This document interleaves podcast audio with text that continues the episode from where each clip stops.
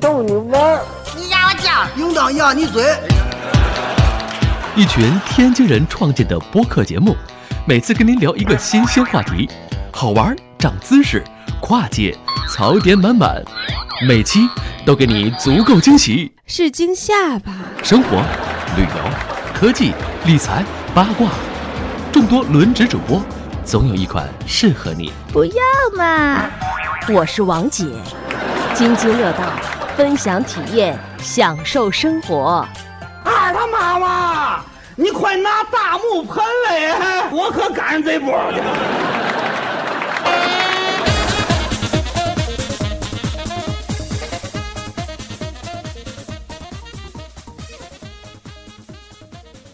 各位听友，大家好，这里是津津乐道。哎，这次呢，上上上周的节目我们没有播，所以呢，这个隔了一周啊，隔了一周的原因，我们也在微信公众号上跟大家说了。因为什么呢？因为我们的这个张俊老师，呃，带着他的娃，带着他的老婆，跑到了加拿大，是吧？跑到了加拿大，然后跟那个霍炬老师进行了一个会合，他们在加拿大玩了几天。所以呢，这期就想请他们聊一聊这个加拿大的见闻。呃，说一下我们现在的录音状态啊，现在录音状态是我一个人在在北京的这个呃录音棚，然后呢，张俊老师和霍炬呢是现在在加拿大的某个小旅馆里，是不是？对，小 旅馆，我们是在汉密尔顿的皇冠假日， 那不是小旅馆了呃客房里面，那 不是小旅馆了。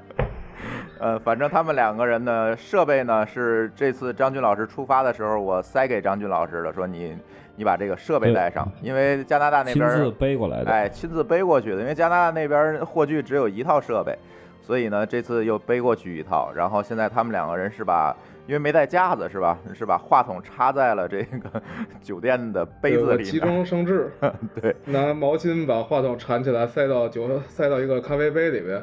不过然现然在后拿听浴上巾去垫了效一果下还不吸错引。 用。嗯，对，没错，对我觉得呃符合咱们的那个录音的这个标准。没问题，嗯差不多应该对，我觉得差不多。可能这次大家听起来的音质呢，应该会和我们在这个北京录的声音的效果应该差不太多。嗯，张军老师说说吧，这个为什么想到这个去加拿大玩一圈啊？因为好多人一提到这个去北美玩，可能首先想到的是美国，是吧？对对对，因为我其实办签证也是先办的美美国签证，嗯后来才办的加拿大签证。这个首先呢，那肯定是因为呃霍炬在这边儿，对， 住宿呃免从那费，个 呃，从呃他搬来这边一周年的时候呢，我们就是约着说是要一起约我过来玩一玩，说这边非常好。然后呢，因为工作的原因吧，就是一直没成行。 嗯，这次呢，赶着一个孩子上就是上学之前的放暑假，所嗯以说呢，就过来，呃，大概有一个十一天的一个行程吧。嗯，计划十一天，今天是第几天了？今天现在已经是第十一天了，对对，啊现在已经准凌备我们这回边来已经了是是吧凌晨了，嗯对对对，嗯，说说吧，这几天都去哪儿玩了？因为加拿大大家可能都不太熟哈，嗯，都是去美国玩，很少有人去想到就是说我哎一一一下就飞到加拿大，在加拿大玩一圈，也不去美国，呃很少。对我来，我来，我来给说一下张军的行程吧。嗯呃导游他是说吧飞机嗯先直接，对他直接飞到了温哥华，呃，然后在温哥华自己玩了三天，对吧？对，玩呃，了三天。哎，温我哥觉华那得个一块儿霍他自总己你也说的是时候，把这个说的这个这个城市啊，这个地理位置说的详细点儿，比如说在在加拿大的哪一边儿，挨着哪儿最近，哎，这大家有一个这个物物理上的一个一个感受，对吧？呃，好，那我就重新说啊，他先到的西海岸，嗯呃，那我们大家熟知的西海岸的城市一般就是旧金山、西雅图和洛杉矶。对嗯洛杉矶呃，，然后在旧金山的北边儿，然后再是西雅图，然后西雅图再北边儿，隔着这个国界到加拿大这边就是温哥华了。嗯对，他就从中国飞，等于跨过了太平洋，嗯，然后到了温哥华落落地，这是第一站，嗯嗯，他在温哥华玩了三天，这三天的具体行程一会儿他自己介绍，这个对，这个我导们游俩没一跟块着儿，嗯。对，对，然后他从温哥华转机到渥太华，呃，这样就是横穿了北美到我们的东部地区，呃，嗯渥太华所在的位置是在多伦多的东边儿，呃，纽约的正北边儿，嗯，然后安大略湖的北边儿，嗯，就这么一个地方。我我们俩见面之后呢，先在渥太华待了两天，嗯，然后我们就开车去魁北克，先去的魁北克城，嗯，然后从魁北魁北克城再继续往东，呃，去了几个小镇，然后最东一直到这个圣劳伦斯河到北大西洋的入海口。呃，就大家其实，在 Google Map 上能看到这个地方，你看卫星图的时候，就会看到这个这个塔多萨克这个这个地方，它那个圣劳伦斯河的河水突然变成蓝色了。嗯，前头都是绿色，然后在那个地儿变成蓝色了，那就是已经是海水流回来了。嗯对，对我们就呃从到了这个地方，然后从这儿又开车回来，呃，回到魁北克城，然后又去了一下蒙特利尔，呃，然后回到渥太华休息了一天，呃，转天我们就一直往 Kingston，呃，多伦多，然后再往东一直到了大瀑布，呃，然后在大瀑布玩了一圈，今天晚上回到了汉密尔顿。呃，我们订的酒店在这儿，现在就是这个行程就是这样，我们就在酒店开始录音了。呃，相当于对跨了加拿大一圈儿，呃，一圈儿吧，基本上所有主要的地方都去了，可以不可以这么理解？呃，对也不基算，本因为加拿大太大了。对，啊班比如说班夫我就没去，哎，因为就班夫是它就是一个咱这边游客比较特熟殊的悉一地个儿，线路。嗯嗯嗯，班夫是什么？班夫是一个离温哥华比较近的一个大型的国家公园儿，对，啊因为这听众不是都说着都知道黄石，嗯，嗯，对，黄石就是这个落基山脉在美国的这个南段，叫做黄黄石国家公园。嗯，然后它北北边呢，段加拿大这一段儿，呃，有两个公园儿，一个叫做班夫，一个叫 Jasper，是个冰川公园儿。嗯，哦就它等于它是最著名的加拿大的这种风景胜地。对，对因为军总到了温哥华就那个落地之后买了买东西，好像就呃岌岌可可的就跑到了渥太华去找你了。对他时间太紧张了，对而且对如果去班夫的话，一般是从卡尔加里，呃，从温哥华去还有几个小时，还是挺远的。嗯，对，那个准备下次专门儿呃专程的去一次，就对不带孩子。对那个因为它是国家公园儿，需要徒步啊或者什么的，比较辛苦。这带小所以孩儿可说这次能对你要是走这么对一，圈带儿，着小孩儿也老挺婆累孩的。子，嗯对，就就不太方便去做了，因为孩子才五岁多嘛。嗯，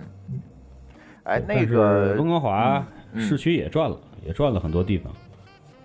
嗯，军总说说吧，这个温哥华在温哥华，它这个可能你主要就是买东西了。据说温哥华很多都是中国人，到那儿根本不用说英文，是有这这这个情况吗？呃，我感觉也没有，但是啊比较、呃明显的感觉到这个他们那边主要的呃公交、公共交通、机场，呃和一些商场的一些标识都是三个语言的，就是英语、法语和中文。所以说在那边的话，就是语言障碍要稍微的小一点。但是你我说坐公交对吧？比如说是买东西什么的，买票啊或者什么，基本上还都是英语沟通。嗯嗯就嗯是没有碰到那种一上来看见我是就是华人面孔就说中文的这种情况。啊，这那这就太夸张了，就跟在望京似的，你不能看见一个人长得像韩国人就跟他说韩语吧？对，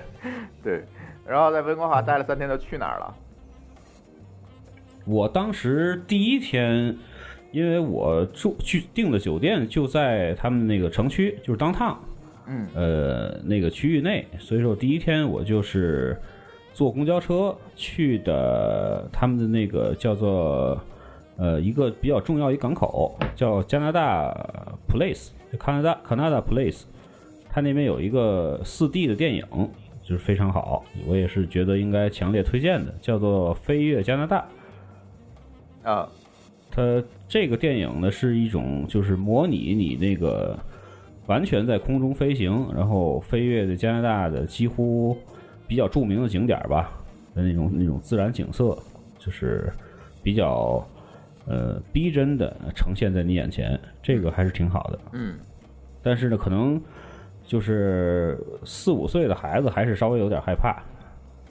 因啊，为它是因为它那效种果完太全逼悬真空的了，感觉，哦太逼真了，就完啊全悬空的感椅觉，子也会动那种。就就对也会动，它就类似于你坐在这种降落伞，嗯，类似于坐在拖伞上的那种感觉。哦，对等于人不是坐在那个椅子上，像是在被吊起来那个感觉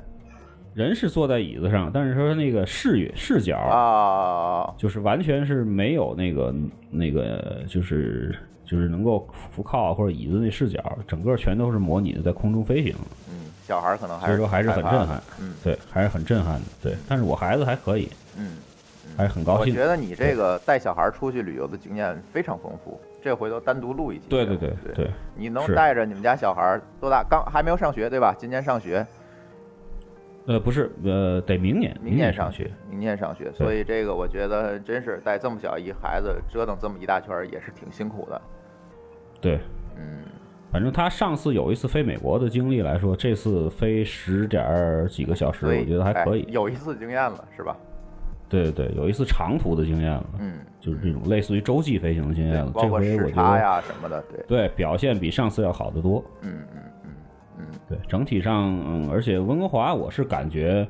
呃，如果从这种生活角度来讲，我是不是太喜欢？但是它依然有一些值得去的地方，嗯，为什么不喜欢呢？啊，你说吧，就是就先咱们先讲行程嘛，对吧？嗯嗯。然后你去们哦完了这对个你们两个四 D 人电主影讲，你们两个人主讲，因为我觉得这个咱们这个音频可能你那儿网不太好，这个音频有一些延迟，所以咱可能接不上，所以主要是你们讲呗。可以可以、嗯可以。然后呢，去完这个四 D 电影呢，它这个我们去的梅戏镇，就是它这个温哥华这个城市的起源的一个地方，叫 Gastown。嗯，对。，就难道第一任这个地儿总督是卖煤气起家的吗？这个地儿，呃，不是，他应该是呃那个第一任总督，他嗯名字叫做 Gasolin 还是什 么的，是一个跟这个我这也个卖这个气这卖啊个煤气汽油起家很很很类似的对这么一个发音，嗯对，所以说他就是在那个这个呃呃这条街，就 Gastown 这条街道上，呃修建了一个蒸汽钟，嗯然后它这个蒸汽钟呢，它每隔十五分钟会用那种蒸汽爆一次时，直到现在一直还在用。啊，这是一个特别著名的这个标志性建筑，所以说就去那儿转了转，有很多的这种老式的建筑、老式的这种呃店面，还有一些这个礼品店啊什么的，挺有意思，但是很短。这个整个这个街道也就一公里一公里多一点长，就非常短，就去体验了一下。嗯嗯对，然后我就简略的说吧。然后温哥华第二天我们去的斯坦利公园儿，对，这个是他们温哥华几乎全城市民的一个室内的呃休闲和体育运动的场所。嗯，就它跟纽约中央公园似的，对对它离非常城市非常就有在名城市里面。哦，对，而且这个公园的面积极大。就是嗯我曾经有一次我去另外一个地方的时候，呃，开车横穿过这个公园儿，穿过公园儿的开车大概都要花到五到六分钟的时间，哦，那是才能把很这个大公了园儿从从北到南就是穿过你去。横穿的非话常非还要常这大么。大这么多时间，对，对对对，就开很嗯长时，就开好几分钟的汽车，就是很快的速度，大概在平均在时速在五六十公里的这个这个嗯这个速度。嗯所以说我们当时因为当天下雨，本来我是计划着租自行车，对，然后我去到他那公园的入口处，正好有一个海洋馆，去海洋馆溜溜达出来之后呢，想租个自行车，带着孩子一块儿去逛一逛，因为里边景色非常美。但是呢，因为当时下雨，我怕路路比较湿滑，所以说就改成坐马车了，反正也还行，只不过这个马车的价格比较坑人。嗯，就多大少钱概嗯三个人，三个人花了大概九十多刀，就近近乎于一百刀吧，一嗯百加币嗯这个价格。所以说，就如果说是天气好的话呢，还是建议大家再去的话，可以租自行车去游。嗯。对，是可能会更更自由一点儿。但是骑这一圈儿应该也得有十多公里啊、骑这一圈儿应该至少得有两个小时吧？哦对，十多公里。你两两个小时，你按人力成本算一下，然后还有一个导游是吧？对还有一个给对赶车的，所以这价钱也不美算啊女贵。，啊加拿大美女在前面赶着马车，还可以。对，是因为因为加拿大这边，你之后大家应该能够体会到，就是这边只要一沾有人力的事儿都特贵。对，你就这么想吧，五大道，你骑你坐个马车，你转那一圈儿，五大道还有可马车能也呢有，可能也就几十分钟吧。天津你人民太也狠不少了钱呢，对对对，所以你说我这觉还得合可适以，，还对合适合适。对对还合适。因为当时确实是也因为那个天气不好，一直下着小雨嘛，马车还有棚子，嗯对，所以选择这个，所以也是一个比较不错的一个体验。嗯，对，其实主要是因为它后面这几天这半段行程就基本上都没花什么钱，对，相比对来说，我这就觉越得越小就觉得那个越不划算。对温哥华哎极为坑爹。对。还有什么坑爹的？然后坑就是后面还就是海洋馆，其实我觉得倒还可以，基本上价格应该和北京海洋馆是差不多的价格，大概呃我们三口花了八十的八十刀吧，嗯这个这个价格。嗯然后飞越加拿大应该也是九十多刀。嗯对，温哥华反正普遍的感觉就是，包括吃饭啊什么的，都是比这个渥太华这边要消费要要高一贵点一。些是吧？对，因为大家应该都知道，就温哥华这边是应该是北美区华人聚集地的最多或者第二大的一个一个城市，嗯华人居住的非常多，而且来的一堆都是土豪。他们曾经开玩笑的跟我说，这我发因为我发了一张这个温哥华正在在售的一个别墅的房子的一个图。大家一通跟贴，说是土豪又去温哥华买房了，然后后来我问说为什么就是就是我发了一张这个照片，大要大伙儿这么大的反应，然后霍炬跟我说那边的如果是城区内的，就是城区就是呃城区周边的房子的话，一个别墅至少要一千万到两千万的这个这人民币的这个价格，哦，那在所以说那国外边消来费讲高还是也挺是可以贵的理解对，对，也可以理解。嗯对，然后最后一天，呃，是我觉得是最值得推荐的一个地方，就是他们那边的那个哥伦比亚大学，就是 UBC。嗯但是我因为是晚上晚上那个下午五点多钟要飞渥太华，要要飞过来了，所以说上午呢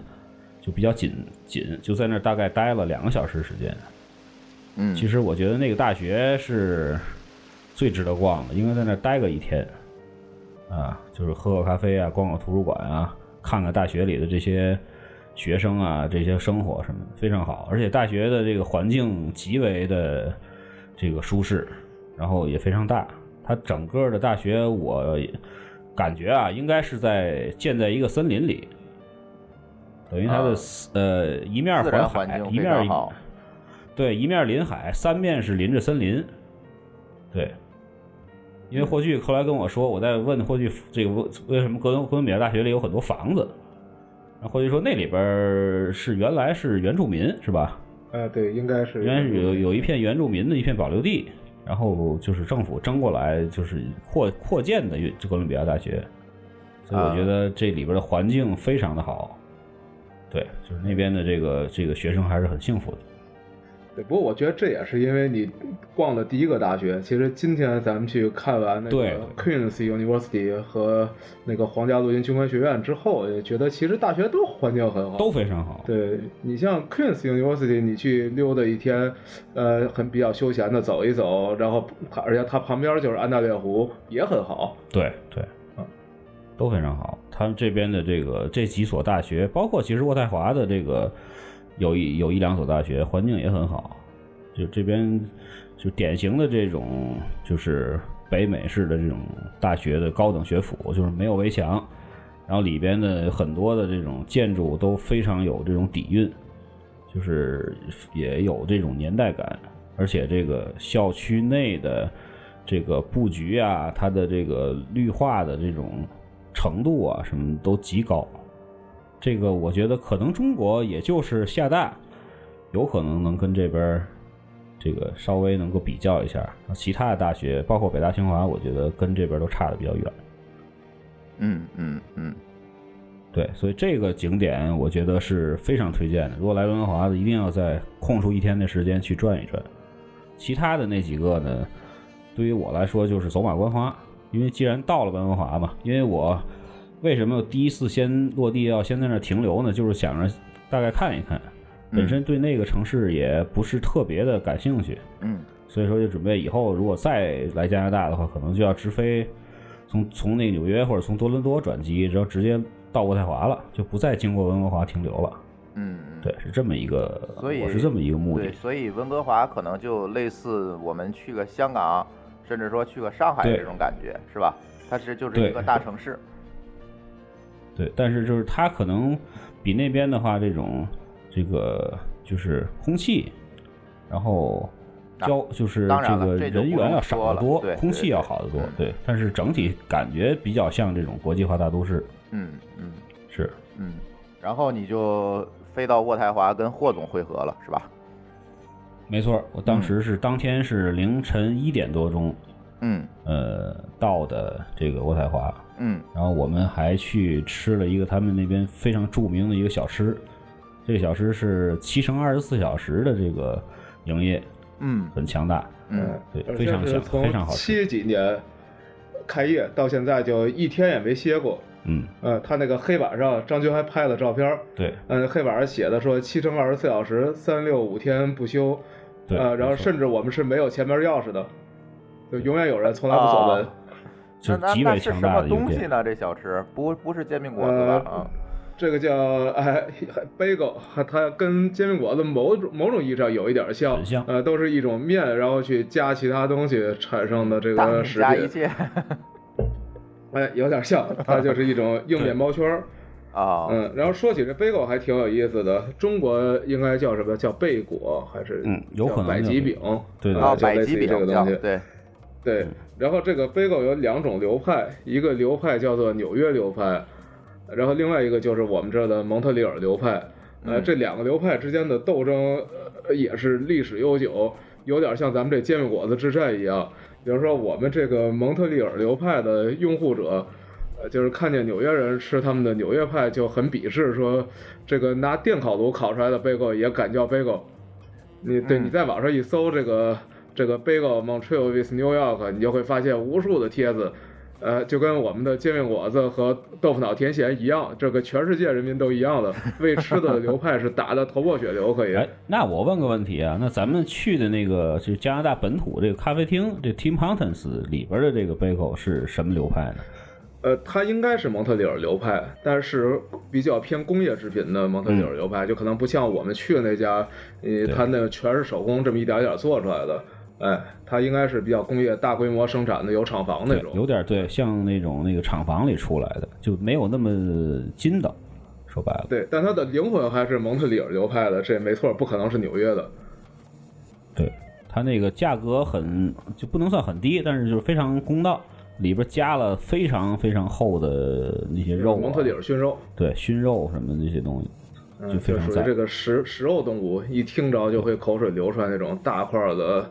切成薄片儿啊，这种牛肉，呃，熏嗯这个熏和腌的这种，呃，说到这个呢，就为什么我大半夜的这么累，还让霍炬拉着我去吃这个呢？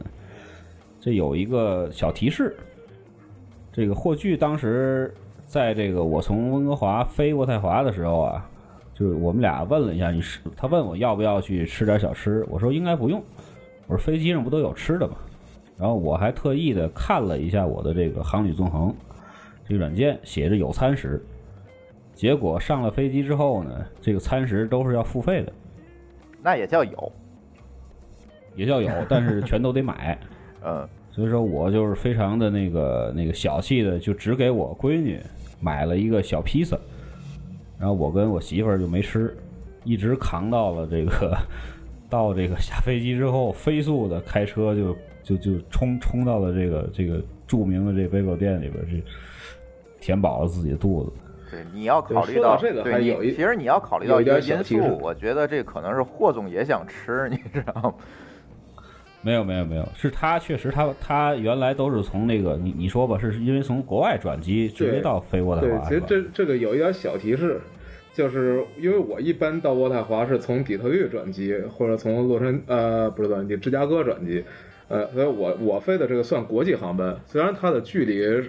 比啊这个温哥华到渥太华近得多，呃，嗯但我算国际航班，所以飞机上的吃的是免费的。然啊后他从温哥华飞来，这算国内航班就不免费。对，就大家一定要注意，就是这个从这个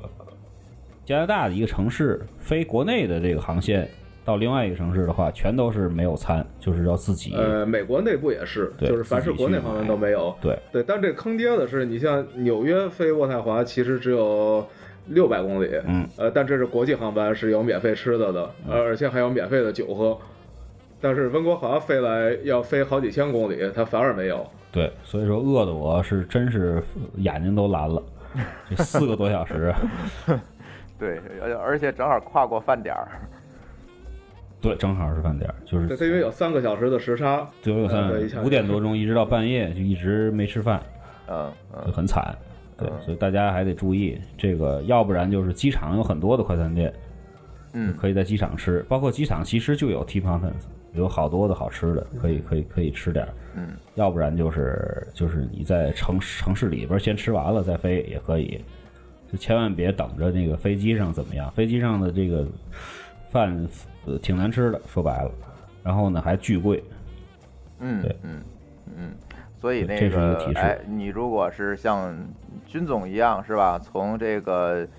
从西飞到东，那你一定要注意这个饭的问题，你得想好了怎么解决，而且最好咱别那个没什错么，别饭点儿直飞，这挺难受的。没错没错，嗯就没办法，因为他那个航班就是除了中午的，就是晚，就是下午五点的还是什么的，就都是、嗯都会赶都饭是点赶饭不是点儿赶中午饭就是赶晚上饭。对，人家主要的盈利模式是卖饭，，对，呃喝出去为了免费的餐食多转一下，先从温哥华转芝加哥，再从芝加哥转 东部。你看，走飞了两次国际航班，下一次样我的就距直离。接咱们就是按咱们商量 的第二天飞到的纽约，然后纽约你开车接我去 得了。嗯，我觉得这个更这靠谱是一一个点很好的方案。对，嗯，然后就，哎，霍总从你们家到机场大概有多长时间？我们家到机场很快，就十几分钟吧，啊十五分钟，这么近对，啊就是出门有高速，然后十几分钟就到了，啊非，常近直线距离对，也就是十公里多一点，差不多。嗯对，好吧，相当但于是啊住肯在定要顺绕，义，所以说时间，哎，有点像，但是他们这边根根本就不这么分。嗯对嗯，我们城市比较小，所以机场就离城市很近。嗯嗯嗯，然后就开始住在了霍总家。我知道霍总是买了一个大 house 在在在那边儿是吧？呃，在我们这儿就是标准住宅了，这也啊嗯不算大。在我们对看就是大就是 house，后来对也吧？嗯后来也跟一些这个住在这儿的朋友也吃饭，就是我们烧烤的时候也聊过这嗯个，说是霍总这个呢，属于属于这个，对他这么说的标准 house，嗯就是房子的这个间数，比如说那个呃基本上应该是四三间卧室、四一个间书卧室房，这是四间卧室标吧，准就对三间卧室、一个书房，然后一个客厅、地下室、厨房这种，嗯就算标准的 house。然后呢，可能还有那种豪宅，嗯因为他们这边如果这个如果从单价比较的话，比温哥华要要便宜很多，便宜大概几倍。嗯所以说这边很多人都是买那种巨大的院子，然后然后然后那房子也特豪华，嗯，对，霍没关系，总霍我总估那计他可院能会子换，对霍总那院子应该也很大，我看，对，不小，嗯对，就主要我们这地不值钱，呃，嗯多伦多或者温哥华这个肯定是买不起的。嗯对，这边还好，这边以他当时其实应该还能再买再大的，但是他可能觉得这个，他后来跟我说了一原因，说这个当时因为一些遗历史遗留原因，他这个这个前房主那个白占了这个政府大概有一千英尺，一千英尺呃一的千地，平方英尺的地，一千平方尺的地，呃，一千平方尺不到一百平米。对，所以说这个我们对于我来说，我觉得也很值，所以这个还不能轻易卖，啊这个 很难得，这个这个这个这个事儿也是凑巧，嗯等于他们这这这几这一片儿的有几个邻居一块儿的把这个地往前推了一点儿，嗯还是挺有意思就在的。几十年前，然后成了既成事实，现在就没办法了，就嗯被我们占了。就跟那个咱这儿小区那个违章建筑似的，是吧？往前推点儿，对，对，可能在当年算违章，但是现在因为过了几十年了，就是政府必须得承认，嗯啊，就他既没有起诉过，也没有追讨过，这就已经成既成事实了。嗯，就全世界人民都是一样的，有便宜一定会占的。 对，嗯，霍总这房花了多少钱买的？这没多少钱，就两百多万人民币啊。对，啊，好便宜啊，两百多万在咱这非儿常非常便宜，呃，在在北京的话得买到顺义去了吧？啊，顺义不行，顺顺义肯定不顺义肯的定不一个行，得在北的顺义密一个云一居室啊吧，嗯对，密云之类的买一个三十差不多，对对嗯，就是非常偏的地儿，对对对，可以，确就实这个是就没有，而且这个地归你基本是吧嗯上没有可比性了。对，地是永久对，产权不是像咱这儿房租你七十年是吧？对，嗯，这没有这事儿。但要交地产税，所以其实某种没意义上咱也要可以交地认为产是税了，租咱也要交地产税了，嗯对 租嗯的也要交地产税了。但是这个心情不一样，对这对，地产税这话题可以另外算，这是这是一个很有意思非的常话题，非常那个哎，就是地产税是怎么构成的，呃为什么大家认同交，这是另外一个话题，有空咱们再聊。哎呃对先先对对这次咱们就不说这个。本来我想吐槽一下这个什么的，但是我一想，你不能又又又变成连续的逼， 所以说咱就不说你国的事儿了，对对，给我讲一讲，拉回来话题，讲一讲这个渥太华的一些这个嗯，这个见闻。那等于然后你第二在天呢对第二天你从第二天开始，其实你在渥太华待的时间，其实要比在西岸待的时间要长得多，是吧？长得多，没，在就是在算东东海岸，因为在渥太华待时间并不长，不就长两天，因为啊我们就一直往东，然后呃这一大块儿转了一下，啊啊啊，啊渥！太华就两天，嗯，所以你们两个人就开一辆车，我看就跑到了东边。对嗯，就等于第二天在城市里转了转，就是他们这边的自然博物馆就非常好。嗯就是为什么要要要特别提一下呢？因为我发现这个他们这边自然博物馆啊，虽然都是全英文，英文加法文的环境嘛，嗯但是里边有很多针对于孩子的这个小孩儿的这些东西，包括一些科普性的一些多媒体的一些课件儿，嗯一些食物的东西，比如他们那边那个北极熊的皮毛啊，包括一些这个这个这个动物的皮毛什，么水貂，对，河水狸，貂，就还有一各种些皮毛还都有让一些你哎鸟类、禽类的皮毛对都是可以摸的，它都给你放一块真皮子在那儿。啊啊对，啊然后有很多，比如说像地球的演变啊什么的，它都弄一个那种，就是就是计算机加上这种手工的一些手柄类的东西的这种对，它嗯像一模拟器一啊样，对，一个像一圆大球模让拟你器坐一进样去，放在那呃儿，就跟咱模们拟那那个小时候玩的那大型游戏机那样，嗯能够模拟这个这个这个就地球的地壳地球变的动这个地壳变化，它还有这种这个就是火山的喷发的这种变化或者什么，就非常好玩儿。对，主要是这孩人子家那在儿里边人玩得少很啊，人少啊，对吧？对到就了是咱人这家儿博物要馆这里么就非搞常的少话，是能搞，但是你可能一天对你都排不对上啊，可能对，可能那个一星期之后那毛也就秃散了。了。 对，对，然后另外就是逛了逛他们那边的老城，嗯，还有比如说国会山啊什么的，就晚上看了一下国会山然的后那个哦看你灯拍光的照那个片表了嗯演，对，这享受了一下加拿大风格的爱国主义教育很，棒，很棒。 就是基本上在他们的那个住宅区啊，就是你感觉见不到人，就跟没什么人住一样。就只有到了这种当趟，或者说到了这个国会山那种著名景点儿，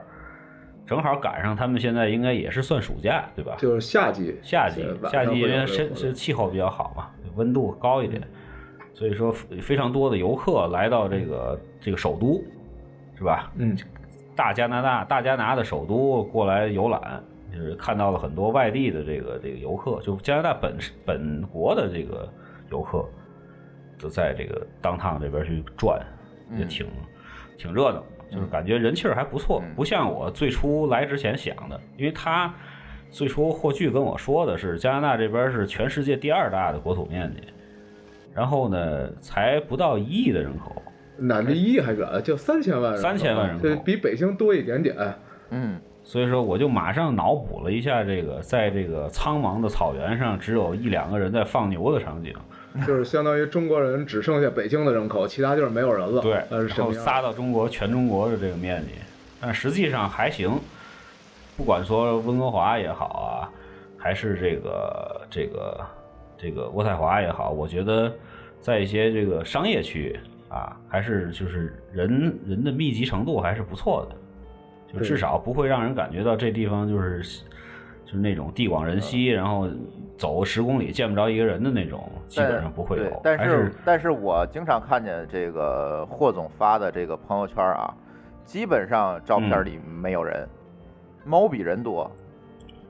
就他总宅在家里啊。没有，他出就去像比拍如的说时候也是很多很多照片，他可能他故意不把人拍进去吧，就是感就觉我一定不对去人多的地方。对感觉这在中加拿大国就他俩在上海、人北京都生活 过，呃，我这人已经看腻了。对，一定是人多的时候我不去，我要到人少的时候才出门。对，就这个在我们后边要讲的这个，比如说这个魁北克的这个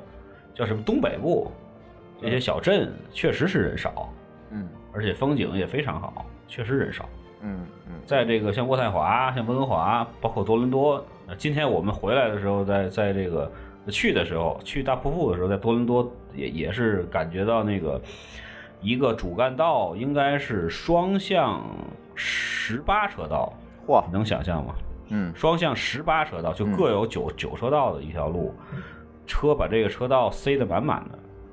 嗯全都是车，嗯嗯就是也跟其实也跟国际大都市都都差不都多，差不多，哎非常的怎么那个着人家也繁忙是首都拥对挤吧？是，嗯那呃不哦是他说的是多伦多，啊多我伦们多首啊都没有这么多人，好吧不像中国首都人最多。不像中国都扎首都这去几个比较，对多伦多啊、温哥华这种城市实在是人多，嗯所以说就是，呃，霍炬呢比较喜欢去这些这个可能算是小众的这个这个一些景点儿或者说一些区域，所以说他拍出来的可能感觉到这个人比较少，但是大部分的这个国内的旅行团儿或者说是游客来的话，可能就没有没有去这些地儿的机会了。对，其实算是比较本土，就是加拿大人肯定是知道这些地方，但是对于游客来说知道就很少。比如说中国游客，我们知道主要就是多伦多、温哥华，然后一说加拿大最有名景点儿什么，就是锡恩塔和大瀑布，哎，对这这些地方都是属于人特别多的地儿。嗯，但是我你看我那个就是就是从中国飞温哥华的时候，带着一只小猫，就是在我这邻座上那个小猫一直抱着怀里头飞了一路的这位大姐，她其实上也那个对魁北克不太了解，因为她她常年住在温哥华嘛。对，就是离得太远了。对他嗯对于他来说，可能还没有美国就纽约人、波士顿人肯定比他了解魁北克。嗯嗯，所以说这个，呃，比较赞的，其实反反而是这些人很少，然后民风极为淳朴，然后再加上魁北克是这种法裔民族，对，它的这个美感啊，这种生活的这种节奏都是极具艺术性。呃，等于所以魁说北就是克和那个霍总那个渥太华就隔一条河是吧？我记得，对，嗯对，但魁北克太大了。虽然我嗯们最近的地儿跟我们隔一条河，但这个省还是很大的。我们等于一直往东嗯往开，返从我家开了六百公里，六百多公里，啊，六百多公里，往返离这个省的最四百公里。对对，离离这个省的最最东头还差很远，应哎该还要再开个几百公里才能到最东头。对，明白。因为大家明白可以看这个加拿大地图，它这个魁北克是一个长方形，就嗯面积非常大。它我再往上可能叫就叫做海洋三省了，就是对我们就这是非常东西稀疏的穿，就是对等于是它横着是最窄的，是就最短的地方横着穿，我们还没穿过。如果是竖着穿的话，就一直到北极了，那就对就没非没常办法非常太远远了。哎，嗯，就是我们开车只走了，就是说有人的，就是还算人多一点的地儿，去去了一些小镇，包括魁北克克城，就是非常非常著名的一个这个这个这个，就是北美的一个城市，应该是。来说说你是对魁北克的感觉吧，因为之前霍总总跟我们讲说，这魁北克就是隔了对隔隔了一条河，然后民风完全不一样，是吧？对，我是华人里面比较少的喜欢魁北克的地方，因为嗯很多人就是不喜欢法语，他甚至是移民到魁北克的人都跑到温哥华或者多伦多了，嗯然后他们也不想不喜欢去魁北克。呃，我是比较喜欢的，也也经常去。嗯对，因为这次来呢，其实啊就是我的目的呢，不光是说为了旅游，其实也是之前早就跟霍炬就是在探讨一些问题的时候，就在一直在聊这个关于这边的生活啊呀，或者是一些细节问题。霍炬的意思说这个事儿吧，就是用语言啊，或者咱们俩打字的话，很难把它表述清楚。嗯，不如你所以自己干脆来一下，自自己去体看会。看去对，对，带你逛逛超市，带你吃一吃这边本地的东西，嗯然后逛一逛本地人去哪儿玩儿的这些地方，包括他们街区的，开车去转一转他们街区里的一些公园啊或者什么的，自己感受一下。所以说这次也是半有百分之二三十的这个理原因，也是过来考察考察，是这么一个一个原因。哎，毕竟现在你国的这个 各方面的这个环境比较严峻，哎，我又得逼了，啊，不对我们还能是说要了，不能说 了， 这这另外一话题啊，这是另外一个话题这事了。儿对，然后那个，所以说我来的也是想看一看这边生活，所以我最开始他跟我说魁北克也有其他的我的同学和朋友也在这边，就是也是呃毁誉参半吧，对吧？也有人说不好，对说魁北克那边太人太过于那个傲娇，嗯傲娇，呃看不起你们说英语的对人，傲娇。然后呢，就是他们真是一个法语区，就是你你在那儿生活的话，你不可能说一句法语不会，就可能会比较麻烦。你得至少得学一点儿基本的生活用语。嗯，是这样，就是他们那边就是主要是法语，然后你嘛法语如果实在不懂，你可以看英语，是这么一个一个一个顺序。默认你是因为懂我法开语，始，对对对，东法语肯定当然是最好了，嗯对吧？但我所以，我开始对于这魁北克移民这个事儿，就是一直都是持这个比较这个保留的态度。我觉得那边儿的话，生活起来比较麻烦。但是这回去了，我也去我朋友在魁北克买的房子，去他那儿看了一看，听他介绍了一下他的日常，我觉得基本上没什么问题。嗯然后我们也在路上也亲自去了这个魁北克的一些这个超市，就是他们当地人去的超市，包括咖啡馆儿，去去体验了一下，我感觉没什么问题，也也许是我心比较大，可能是，但我感觉还是可以，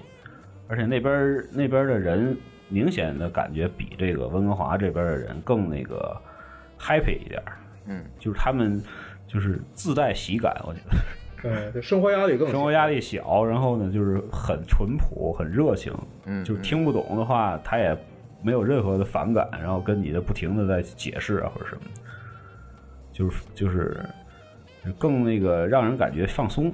明白了，一点儿。明白了，对，就是对大城市的话，好像更就像感一觉个，就是不太像那种很拘束或者是很那个什么，就是很很西化那种城对市，可能还更像一对个对这个对呃法国人待的地方，就是那种特别热情啊，那那没种错那种儿，感觉，没错儿，没错对嗯儿，，对，就是除了巴黎以外的法国人待的地方，哎，或者就说应该是是更巴黎之外最大的法语区。对，嗯嗯，也可能就是说，也是他们民族的这种这个这个性格特性吧。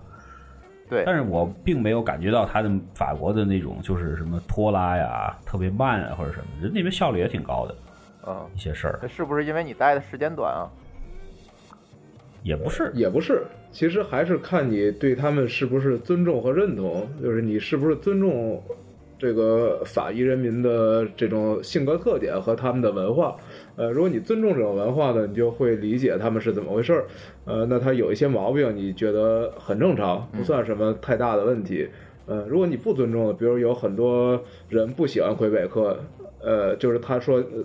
那个他们为什么不跟我说英语，对吧？然后甚至有很多说法说他们都会说英语，呃，但故意不跟你说，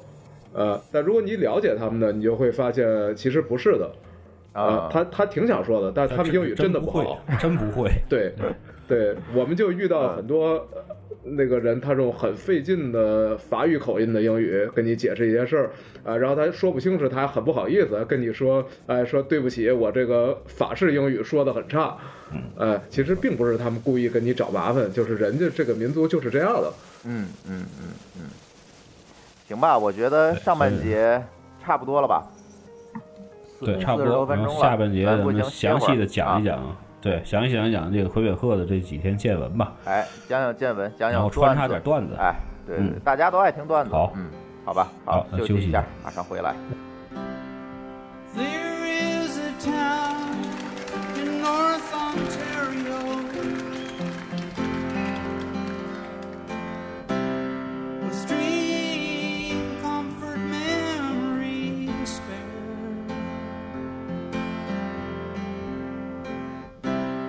And in my mind, I still need a place to go. All my changes were there.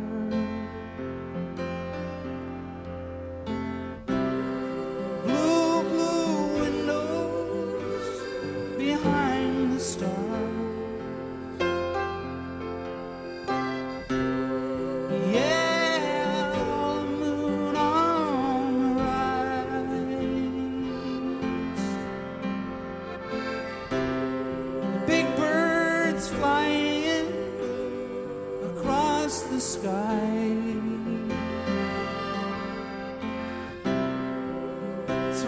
shadows on our eyes leave us helpless, helpless, helpless. Oh, babe, can you hear me now?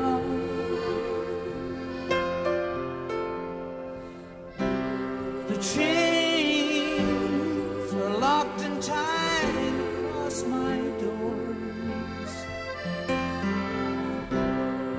Baby, baby, sing with me somehow.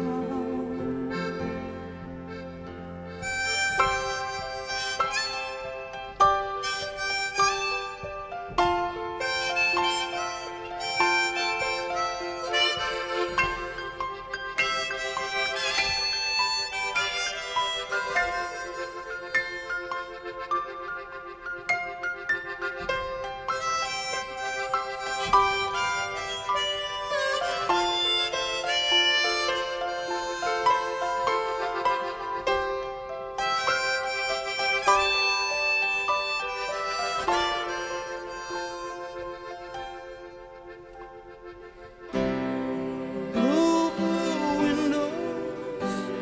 behind the stars.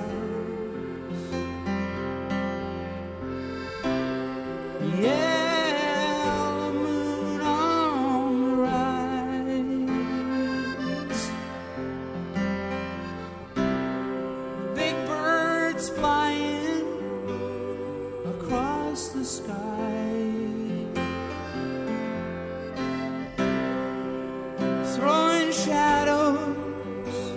on our eyes. Leave us helpless, helpless, helpless.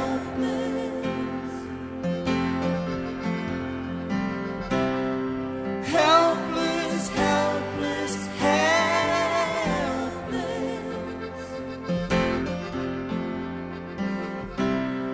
Helpless, helpless, helpless. Helpless, helpless, helpless.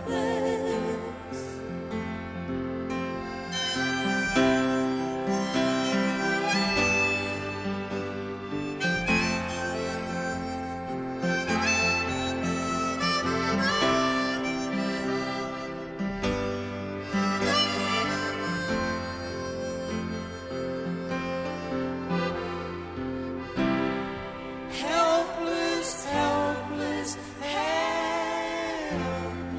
好，津津乐道，欢迎回来。哎，今天那个跟霍总还有张军老师呢，在这个加拿大远程连了一次线。呃，张军老师在加拿大玩了十一天，是吧？刚才也讲了讲自己的行程。哎，但是他可能对他印象最深的，可能还是在这个东边，包括魁北克这一边的这个一些见闻，是吧？对，没错儿，嗯因为我是觉得这个本来这个行程比较短，我是觉得会很仓促，但嗯是呢，我是觉得这个魁北克的这几天的话呢，是虽然也不长，可能咱们一共才两天多的时间吧，嗯，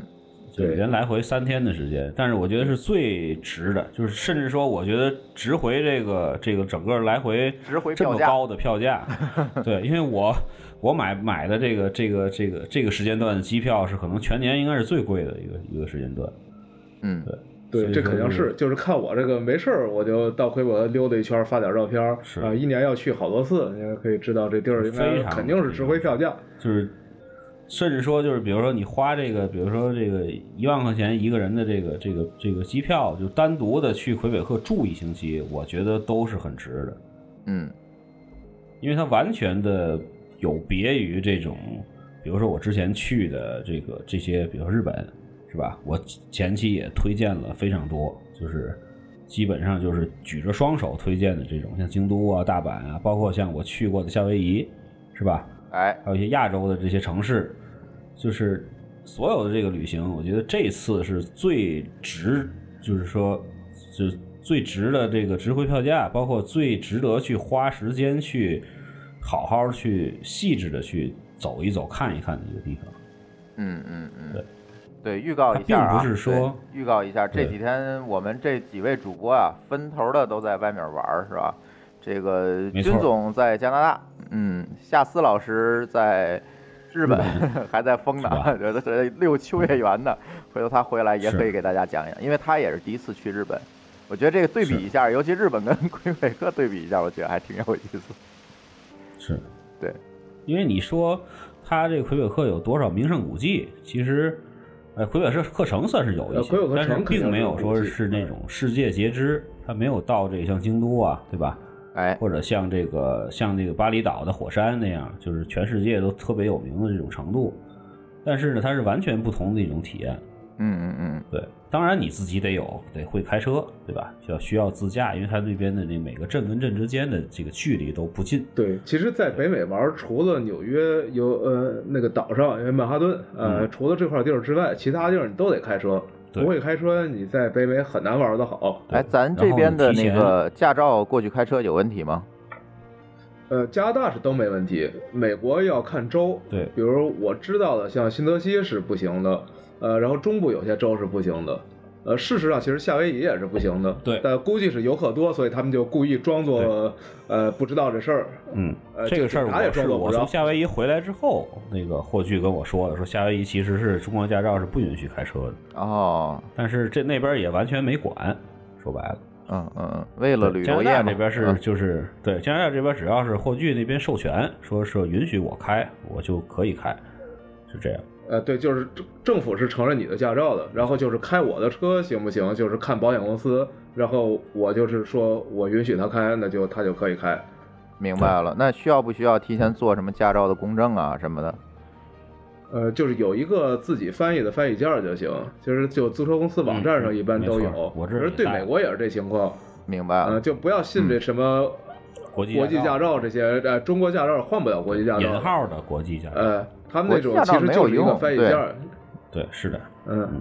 你不用去花那个每年多少钱的那个什么所谓的国际驾照，这个钱没有意义，它就是一个翻译件儿。你到租车公司的网站上就可以免费的。呃翻译一下，就输入你信息，然后翻译一下，它给你打出来一个打印纸，啊、这就可以用了。啊，那太呃为简什单么了。必须得、嗯必须得自驾呢？因为它连这个公路的两旁都是有非常丰富的景色可以看。我过一阵儿可能因为最近太累了，所以说也没有去更新这个公公众号。公众号到时候我会发很多图上来，大家可以看一看。哎，对，就是你那可以边的这在你个公众号上把那个图发上来，对吧？对，把这个嗯照片，我这其实照片其实也很粗糙，就是我在霍炬的车上通过这个窗户拍的，就已经非常非常的漂亮了。对，因为它时间实在太紧，太就只有这么没有点时间，我去停不可留，能就停下来拍对，照我不可能每一个都我觉得好的地儿都停下来给他看，我只嗯能在我经验之内选一些，呃，我觉得最值得去的地方，我们很短暂的停一下。嗯，嗯，对嗯嗯，就是我经常会就看傻了，就是周围的那景色已经眼睛已经忙不过来了，就连手机放在手里头都忘了去摁那个快门了，嗯到这种程度。嗯，这个这个，个其实我是感觉啊，完全没有说夸大的这个这个意思，因为可能咱们在在这个北京啊、上海这种大城市长期生活的土鳖，这个实在是没有见识过这个法裔这个人民的这种艺术感，就它哎，包括它的对街道，对它的房子，嗯，它的这个房子和房子之间的一些装饰，小花园啊或者什么的，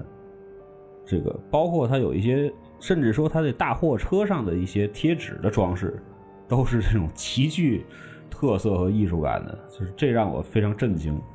嗯，对，讲讲而且段，我嗯对，讲讲们段子吧。我觉得景色，回头我们就看你照片了。没错没错，这个我、嗯这个没法用语言来表对你达。这个就很难描述，其实，对你甚至照片其实都是打了折扣的，就得到那儿去看。是嗯，讲讲段子吧。嗯讲啊段子，我觉得最有意思的是我们去那个陶呃陶德萨克那个地儿的时候，然后开着开着车，然后前面堵了，呃，张军就说这个怎么还堵车呢？我说因为前面是要上船了，这所有人都在开着车上渡轮，这个一个一个上很慢，然后他就很惊讶说，居然还能开到船上。啊，对这个对这因不为奇我怪啊，嗯，因为我知道这个海口那边应该是去对啊往三亚自驾的时候，渤海原来也有对渡轮，对对。然后这边呢，就是说，哎，就它主要是它那渡轮，第一点它是完全免费，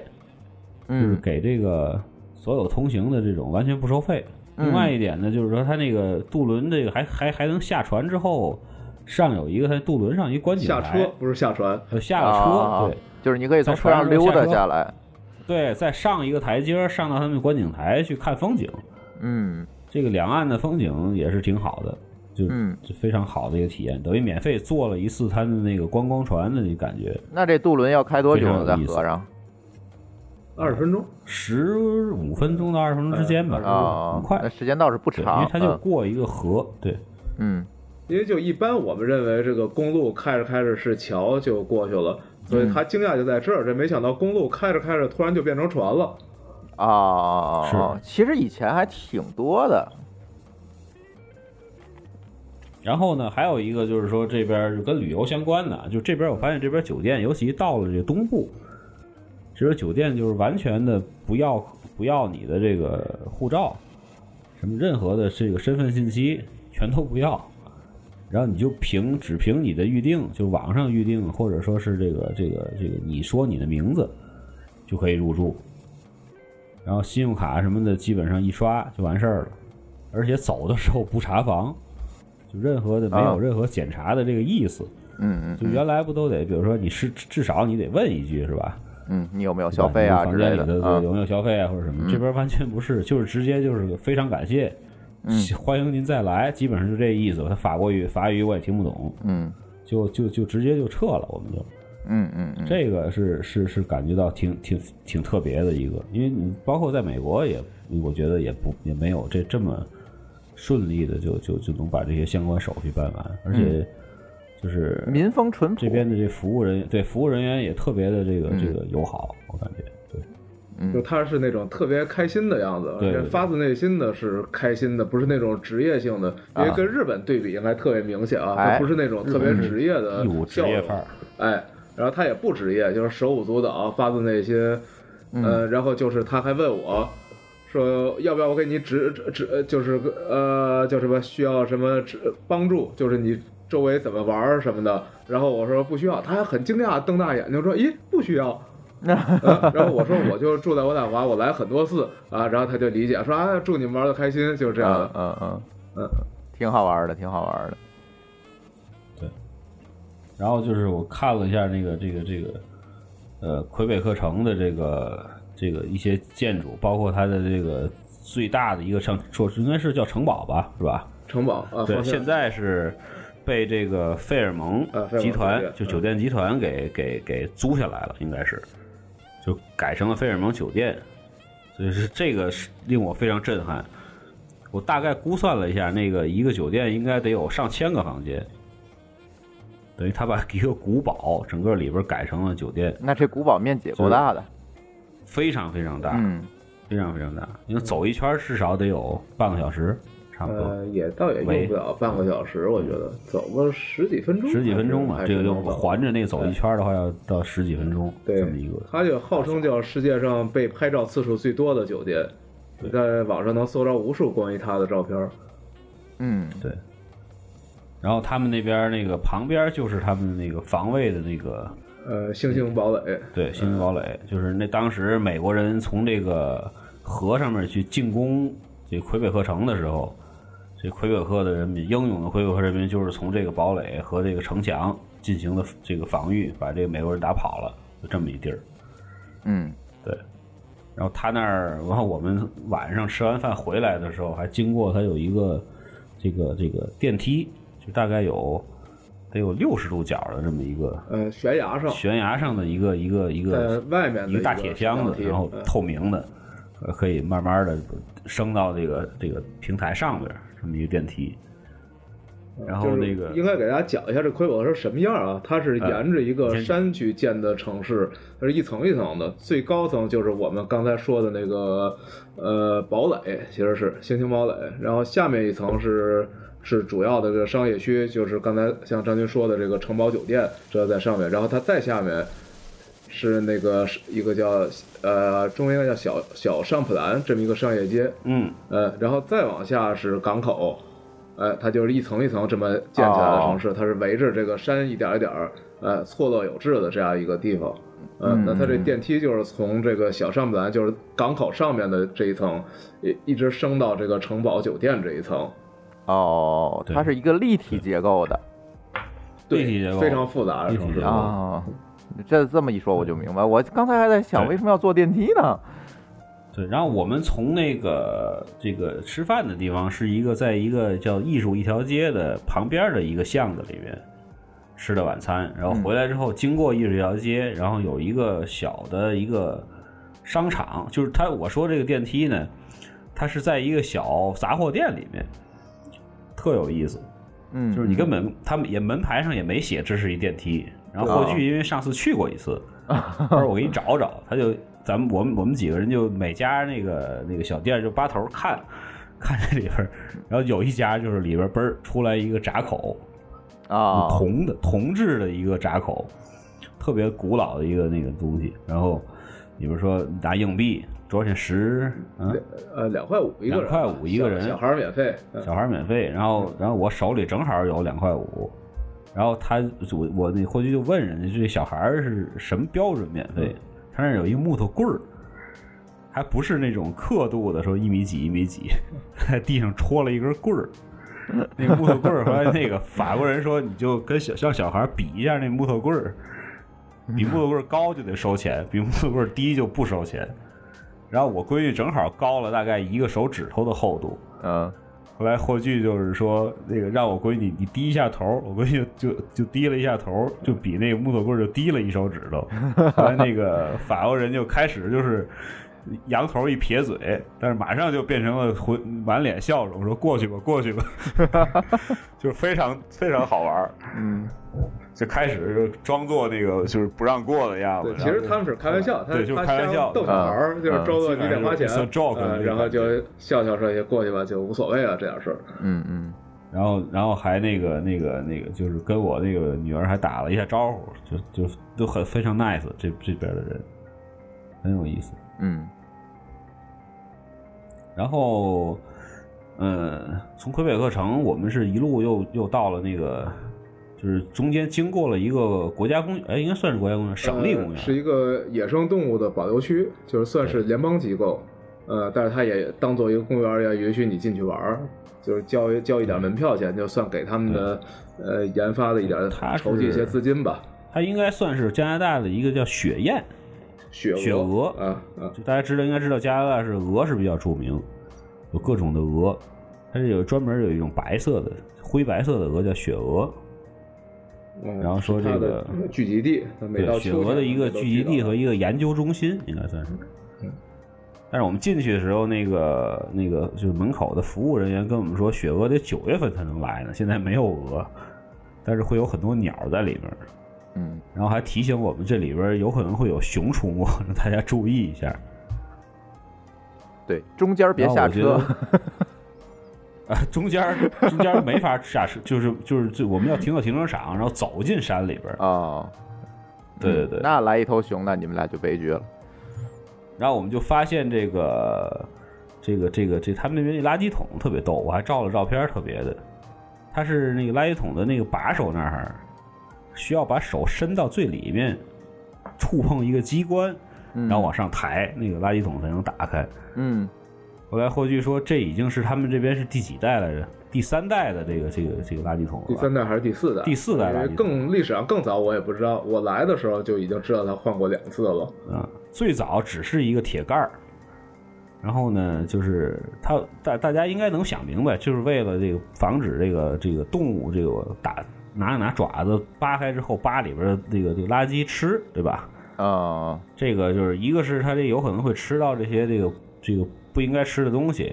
有还有一个就是关于卫生，它不能扒一地，对吧？这这个嗯这就个是对它的不好健康收不拾，利。对它要吃到塑料啊或者什么的，就很、呃，就就很不危是险它。人，因为人吃的东西不一定适合它，然后它会破坏它们自然生长的生态，所以一般到公园是禁止你去喂动物和喂鸟什么的的。嗯对，然后我就问霍炬，我说这为什么是叫做第四代了？我就跟我说这边有一种动物是浣熊啊，大家应该知道浣熊吧？就是咱们啊有一款方便面里上面对腌的对那对种那对，那那那那小动东西物，啊嗯，对，他说浣熊特别聪明，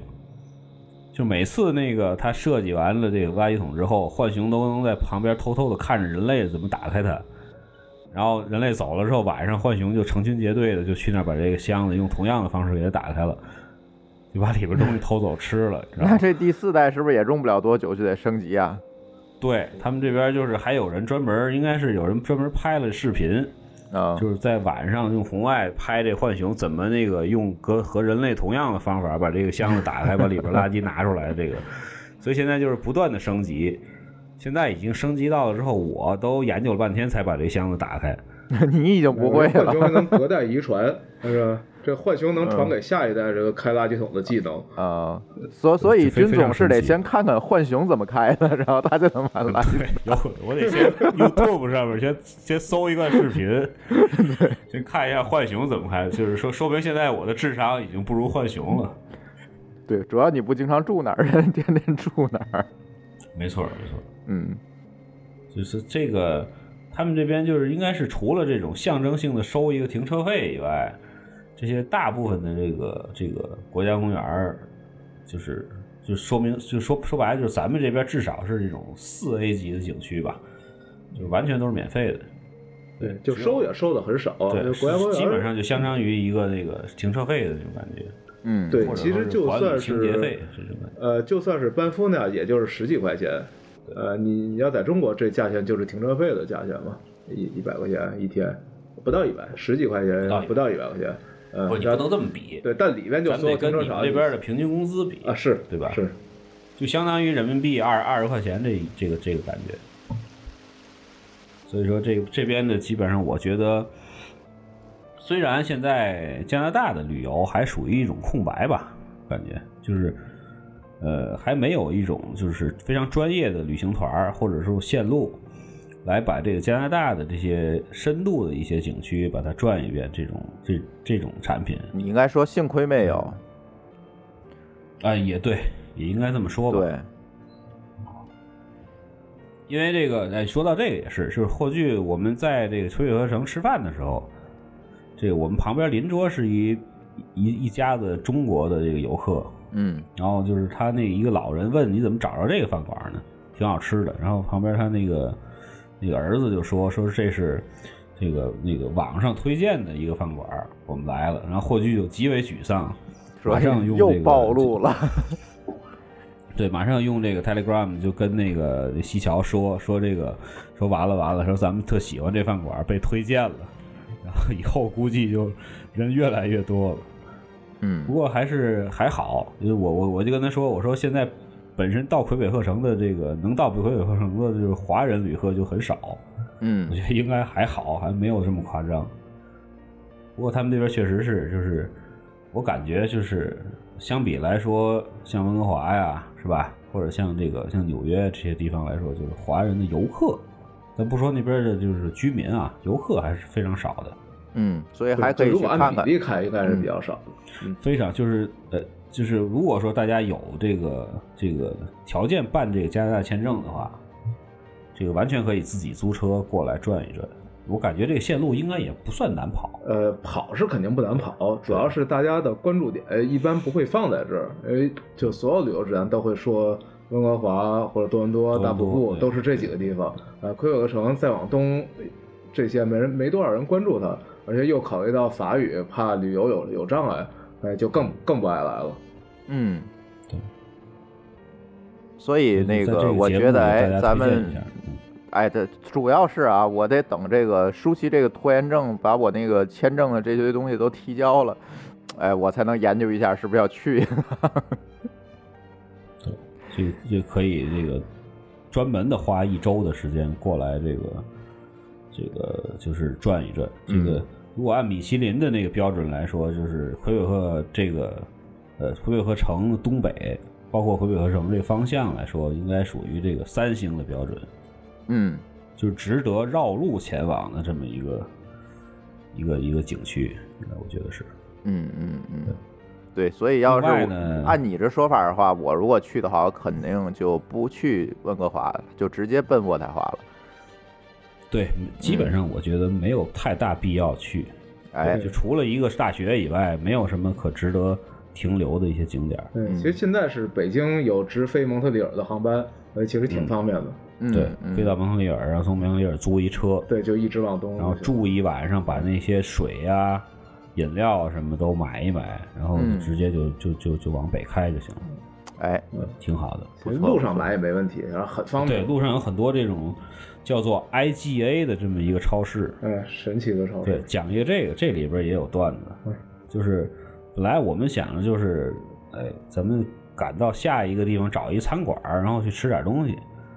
结果跑到那超市之后，发现那里边那薯条和这个炸鸡。都远远超过这个咱们这边肯德基，就甚至说有一些这个正式的这种这美式餐馆的这种这种水平。嗯就让我觉得很很很惊讶，就是、嗯就是一个普通的超市，就做的这种薯条跟炸鸡能这么好吃，这也嗯挺令我意外的。主要是人而且那儿可能是天天吃吧，吃的人也多，自然这一块儿的研究就比较高，是吧？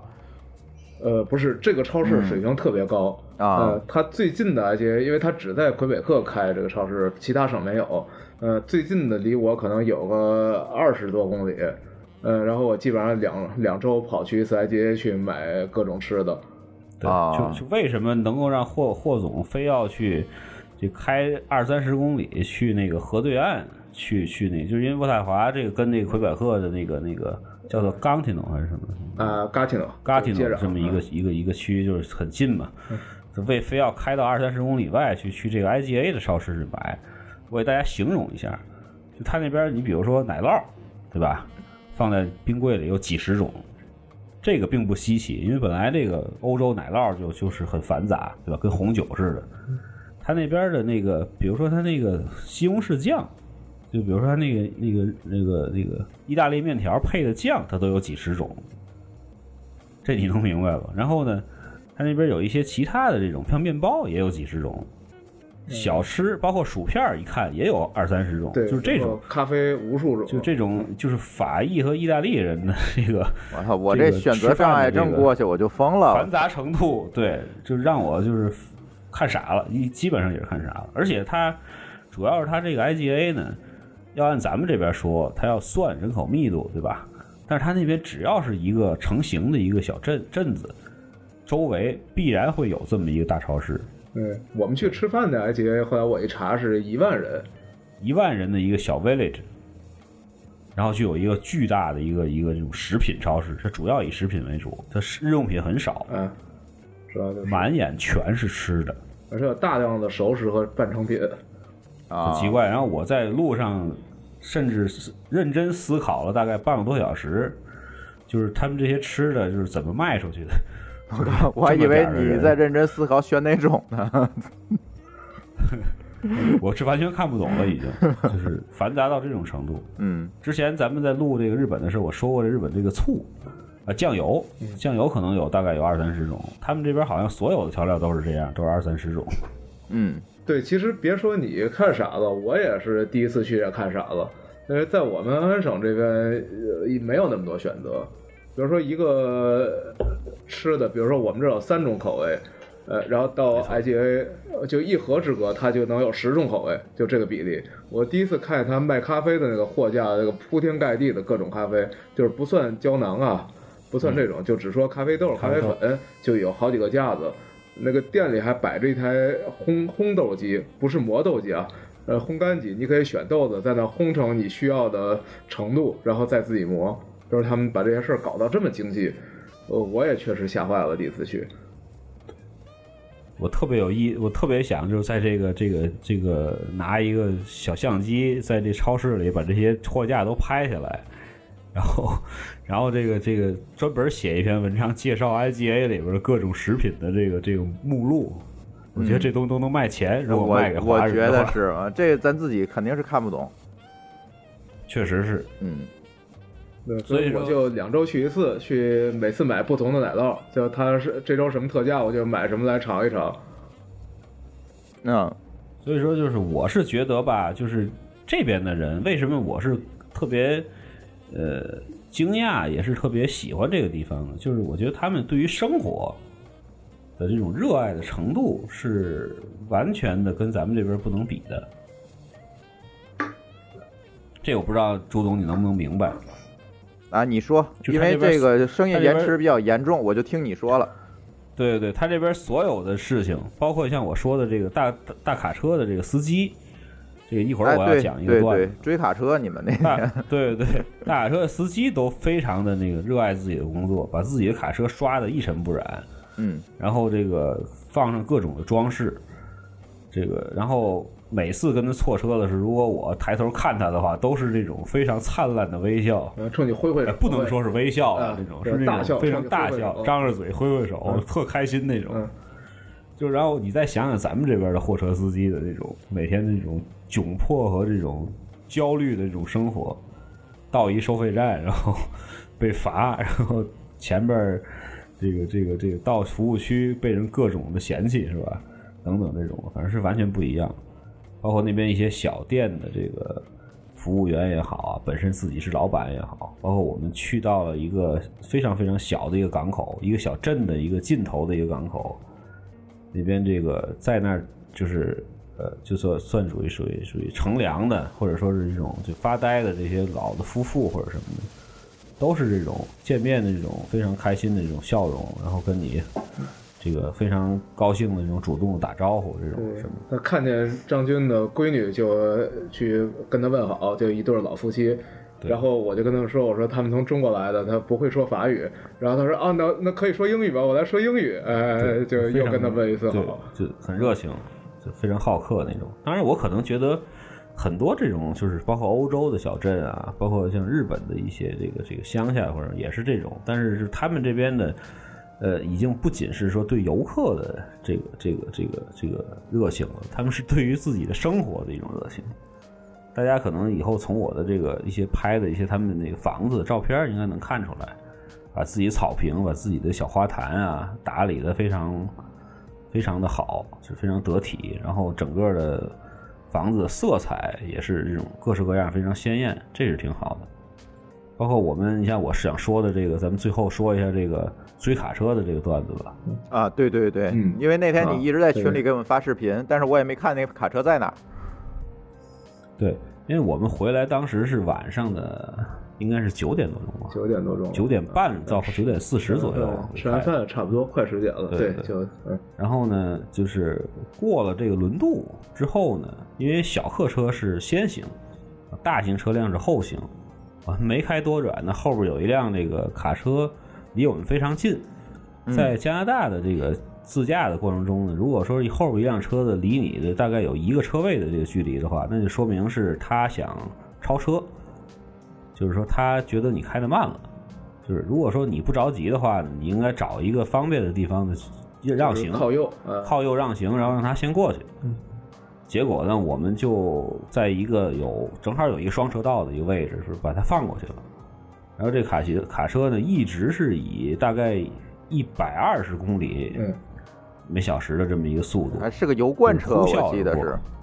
是。是一个大概应该我预估得有十五米左右的一个双节儿的油罐车。嗯，天双节哪，油罐车它是前面有一车头，后嗯边有油罐，再后边再有一油罐。天哪！这么一个长度的一个就超长的油罐车，然后他就直接的就是以非常快的速度就超过去了。对，而且还得说说这路，这是中间没有分割线的各一车一车道的路，对，双向两车道的一条嗯这个乡间高速公路，呃，这嗯盘山呃在山上，在山上啊，是就是它咱有像咱这边这种盘山道一样。对，就是比稍微比咱们那个怀柔的那种盘山道要宽宽一些，就是弯儿没这么急，对吧？它一般都是缓弯儿，嗯缓，弯但儿，是也然有后那呢种 U 型的大对弯，，但是它有一个特点是，它经常会有那种十度到十一度的这种上下坡。我不知道十十度你能不能解，就是非常非常坡陡的这种下下坡路。有十度吗？那没有路有十度，你十度就很大的一个坡了。这边的，就是它在那啊个每次下、快即将到这个下坡的时候，它都会在路牌有一个标识，嗯有的时候是八度，有的时候是十度，最高的一个坡是十一度。啊嗯有一个二十六度的，没二十六度咱没走，呃没带你走，对啊，嗯，在嗯这种情况下，他这边的这个车呀，它的那个上面路过城镇的时候是限速七十公里每小时，呃有的城镇是对，五十，五十。但是大部分的地方，如果果是在森林里头开的话，它是穿森林的一条路，在林子里开的话，大部分都是九十的这个限速。但是加拿大这边呢，有一个不成文的一个潜规则吧，就算嗯这边如果写的九十最高限速的话，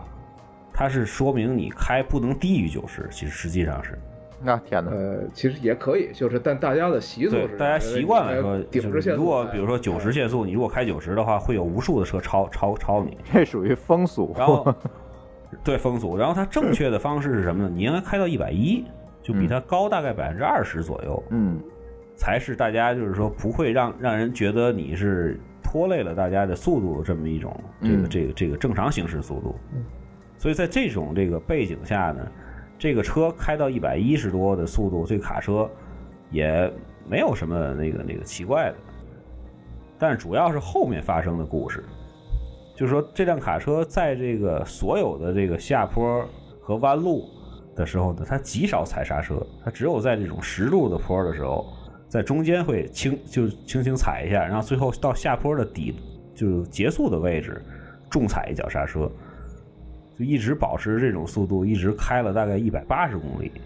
天我哪们，在我们一辆， 对我们一辆这个这个这个还算性能还算可以的小轿车，就是一直在追它的尾灯，就经常会追丢。嗯有一次丢了好久，对呃玩命的追才追上，嗯，所以我们就是突然想起来了这个著名电影《头文 字 D》那种那那种就是那个比 属于头文字秋 D 名那车大多了。对，就是头，所以说，所以说我更更加敬佩嘛，就是他以这么大的这个重量和长度这么一个车，在这种公路上就非常非常窄，真的是非常窄。然后当然不会漂移了，漂移这有点夸张了，但是他这以极为娴熟的这个这个这个这个驾驶技术啊，一直开了近二百公里，我们居然没追上， 一估直在计 追都没追对，上估。计人这司机就是每天就开这条路，都快背对，下来了。他就是我们我们分析了，就是说第一点呢，他是就是每天都跑这条路，就对对这条路已经非常熟了。啊对，第二点呢，他应该是一个至少有几年驾龄的这么一个，哎这个说明说咱们说老司机，老司机，对吧？嗯，老司机。然后呢，我感觉他应该是因为我本身自己非常喜欢开车，我觉得他应该是那种就是非常热爱自己的本职工作的这么一个人。哎，他应该把所有的路线都背在心里头，然后什么时间这个应该收油，什么时间应该加油，就是他应该是用这种就是就本身的怠速去做减速，对，某一个弯儿等对对对等还有对对大概几几百米的时候，他就不踩油了，收油，然后让怠速去对，过而且过他弯还要儿考虑这这个种油方式罐里有多少油的问题，没错，呃对吧？它我们惯性仔不细地一样观察啊。嗯了它很多动作的细节，然后它细节非常的细致，非常的细致。呃，比如说他拐弯的时候，他也把那个车轮往中线稍微偏一对点，，偏大概零点五米或者零点三米这么一个嗯呃距，离，然后就马上就回过去，这样他那个转弯半径就可以调整一下。啊，对嗯嗯嗯嗯，这本来这这晚上太开牛车了！是关一键非它还常是累的一个双事节儿儿 的，对，双节儿的十几嗯米的一个车，我们俩这非常兴奋的这个这个开了大概两个多小时，一直在追这个车，就是没追上啊。对，就是就是完全没有睡意了。本来当时已经 是晚上，你想九点快十点钟，嗯而且特刚别特吃别饱黑饭，，嗯，刚吃饱，刚吃饱，特别黑的。的一条路，然后就我就怕当时我还跟他说，我说咱俩换着开，然后霍去开大概一百公里，然后我再开后面的这个八九十公里，嗯，然后，但是这一路到最后，因为碰见这辆卡车之后，就是完全没有睡意了。我在特别兴奋的在发图给大家发视频。哎，对了，说我我马我上就要插一追上句了，那到了魁北克，它这个车是左舵还是右舵？呃，一样的，跟中全国加拿大一样的都啊是全加拿大都都是是，左舵美国也是都啊是左舵。嗯明白了，对他虽然是这个效忠女王的国家，但是也没有那个就是就按英国的那个那个那个系统，就是改成右舵车没有啊啊，还都啊是左舵。我还以为你开到河那边就换过来了，就跟咱去香港一没有，没样有。那那那那就太可怕了，呃那对有可啊能到桥上就撞上了。对他们虽然法律制度啊、什么语言啊这些都不一样，但是还没有傻到要把 这个东西改了，这个 太啊可怕了。对呀、这这太可怕了就。嗯，所所以我们觉得整个的这个这一趟旅程有很多的这个非常有意思的事儿，就是经常就是说我这个有生以来第一次这个见到的一些事儿，都在这次这次行程发生了。嗯嗯嗯，这个这个就是说，我是觉得应该是最，当然也有也也是有这，因为霍炬在这边这条有一路个他好们他导跟游西桥，对，有一个好导游，对他，他跟西桥走过很多遍了，对就是对这些以前的一些探索的工作，对，已经它不像做你了自很己多的去，前期反正就工作这么开，可能你还理解不对到对这么对多对东西。对，嗯他会讲很多的，比如说我们见到的圣安妮教堂是什么样一个背景，嗯然后这个村子之前是什么样一个背景，等于很多这种嗯嗯，这种就是说信息，比如我们还见了一些奇特的地形，像去的那个那个 Bison p a l a 那个地儿嗯是被陨石大块的陨石砸出来的在，就在四亿年前。四亿年前就被一个大陨石砸出来的一个坑，本来是一个山地，中间变成了一就个砸出来的就是平原，嗯比平原还低的这么一个地呃，形。然后绍达伦斯河的水就流上，它就变成河滩，这样就成了农田。啊、这个城市就在山沿着山建起来了。嗯嗯，对嗯，有嗯很多这种这这这种细节的东西，所以说导致这次整个的这个三四天的这魁北克的这个行程就是非常有意思。不错不错，我觉得军总这一趟这个给我了启发，我这赶紧把签证给办了，或然后我就去投奔霍总去。对，对我但估是但计是他的嗯下一个目的地是更有意思的，他他要看去极光这去个阿拉哪儿斯加，对对，想着把阿拉设备斯加背着去去看 极光，对。这个可能是更是这个十几年或者哎几十年不遇的这么一嗯个比较好的一对，个十几地方年吧，下次遇到这个好时候就得十几年之后了。对，今年算最后的机会吧。但是我觉得我跑完这一趟之后，下次咱们一块儿来约着，我可以带哎你走一趟。对，我咱觉们得租可以个来一趟。 SUV，因为我对是觉得它这个两驱的这个车，虽然这个驾驶技术还都不错，但是实在是跑这种路，山也是路让哈我觉，得山路可能麻烦对点。一百嗯二十的速度在拐弯儿这个事儿是，对，但是你想想，还是有人点家没底开油罐车的，对吧？对对对，你还是要多加练习。人家当地人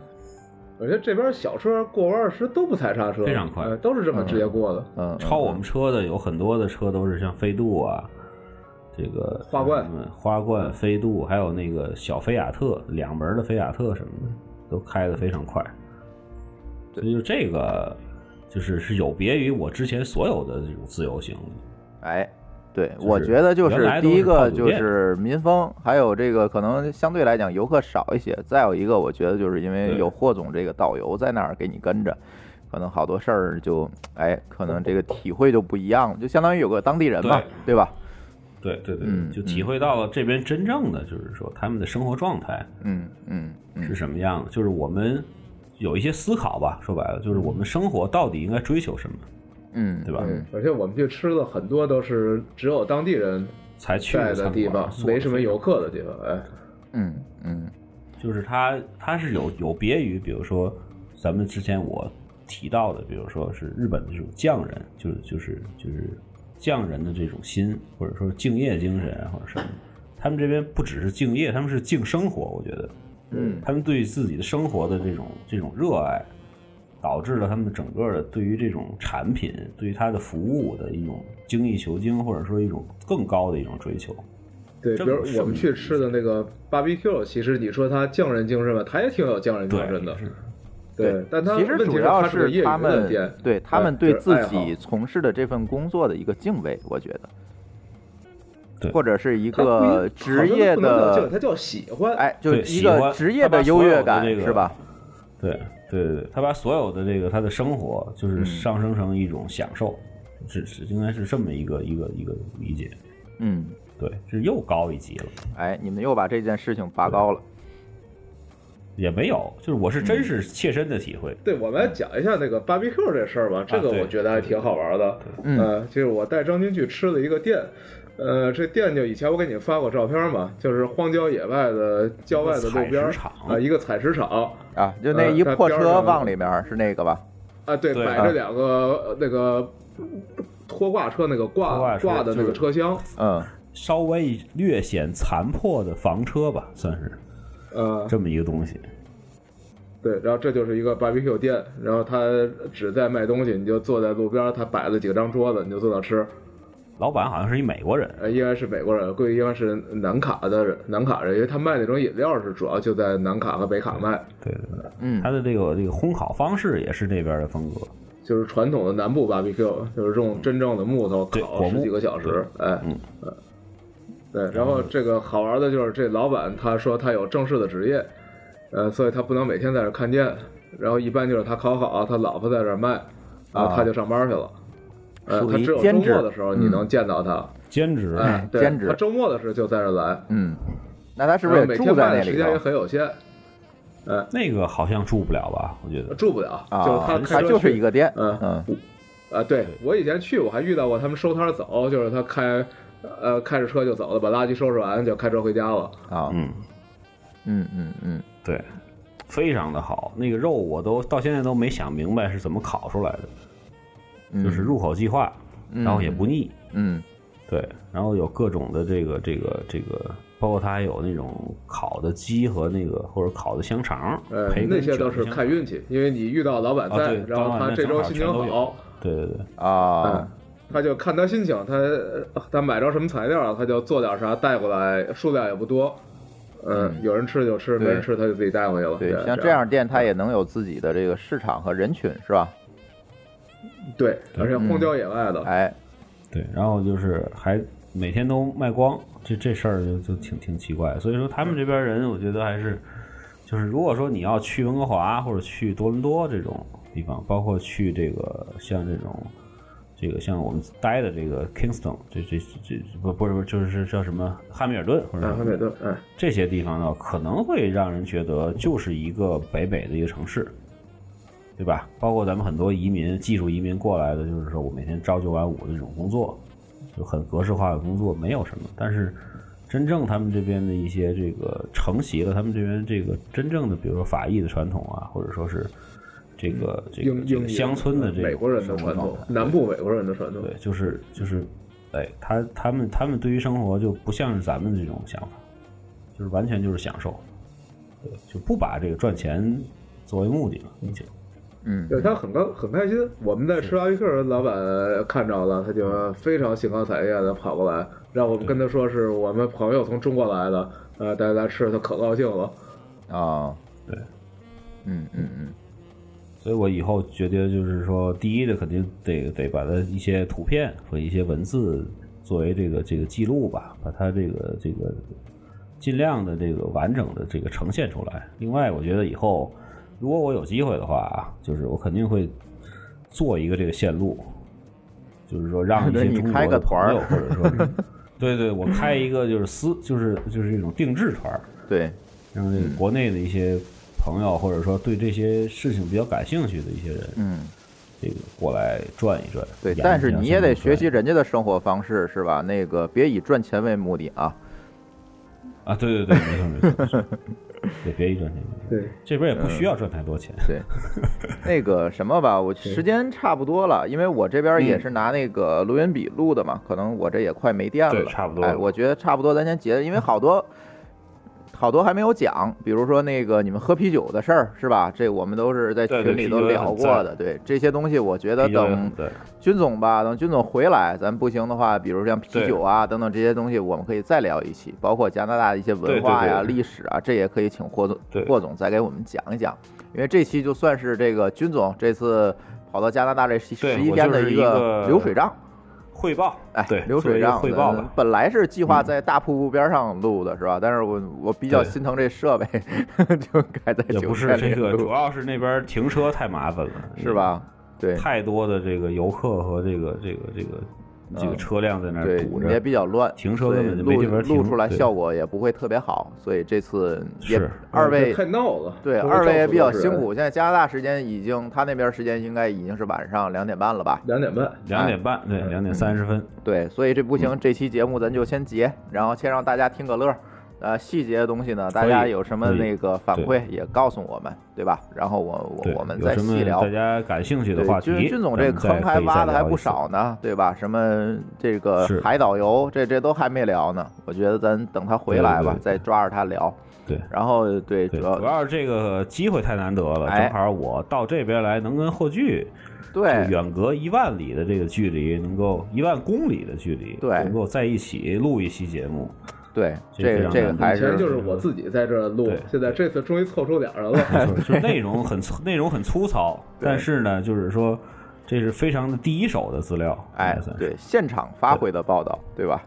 是的，是的，嗯嗯，行。然后也欢迎大家通过微信与我们互动，我们的微信公众账号名字是“津津乐道播客”，天津的津，欢乐的乐，道路的道，津津乐道播客。您在微信里面搜索并添加这个公众号就可以了。我们强烈推荐您使用泛用型播客客户端来订阅和收听我们的节目，因为这是最新最快，并且可以完整收听所有节目的唯一渠道。iOS 用户可以使用系统自带的播客客户端来订阅，或者可以在我们的微信公众账号里面回复“收听”两个字，来了解在更多系统里面订阅我们播客的方法。与此同时，我们的节目也已经在荔枝 FM、考拉 FM 和网易云音乐三个平台上线，你也可以通过以上三个客户端来订阅和收听我们的节目。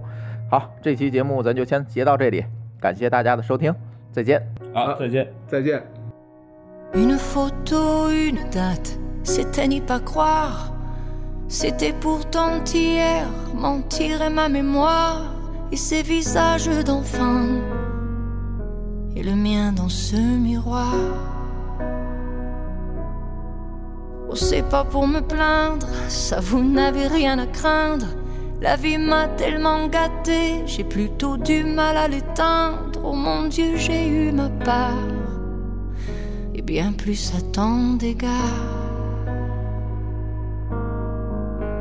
Mais quand on vit trop beau, trop fort, on en oublie le temps qui passe. Comme on perd un peu le nord au milieu de trop vastes espaces. À peine le temps de s'y faire, à peine on doit laisser la place. Oh, si je pouvais, encore un soir, encore une heure encore une larme de bonheur, une faveur, comme une fleur, un souffle, une erreur, un peu de nous, rien de tout, pour tout se dire encore ou bien se taire en regard, juste un report, à peine encore même s'il est tard. J'ai jamais rien demandé, ça c'est pas la mer à boire. Allez, face à l'éternité, ça va même pas se voir, ça restera entre nous. Au juste un léger retard. Y en a tant qui tuent le temps, tant et tant qui le perdent ou le passent, tant qui se mentent, inventant les rêvant des instants de grâce où je donne ma place au paradis si l'on m'oublie sur terre. Encore hier, encore au soir, encore une heure. Encore une larme de bonheur, une faveur, comme une fleur, un souffle, une erreur. Un peu de nous, un rien de tout, pour tout se dire encore ou bien se taire en regard, juste un report, à peine encore, je sais il est tard. C'est pas grand chose, rien qu'une pause, que le temps et les horloges se reposent et caresser juste un baiser, un baiser. Encore un soir encore une heure.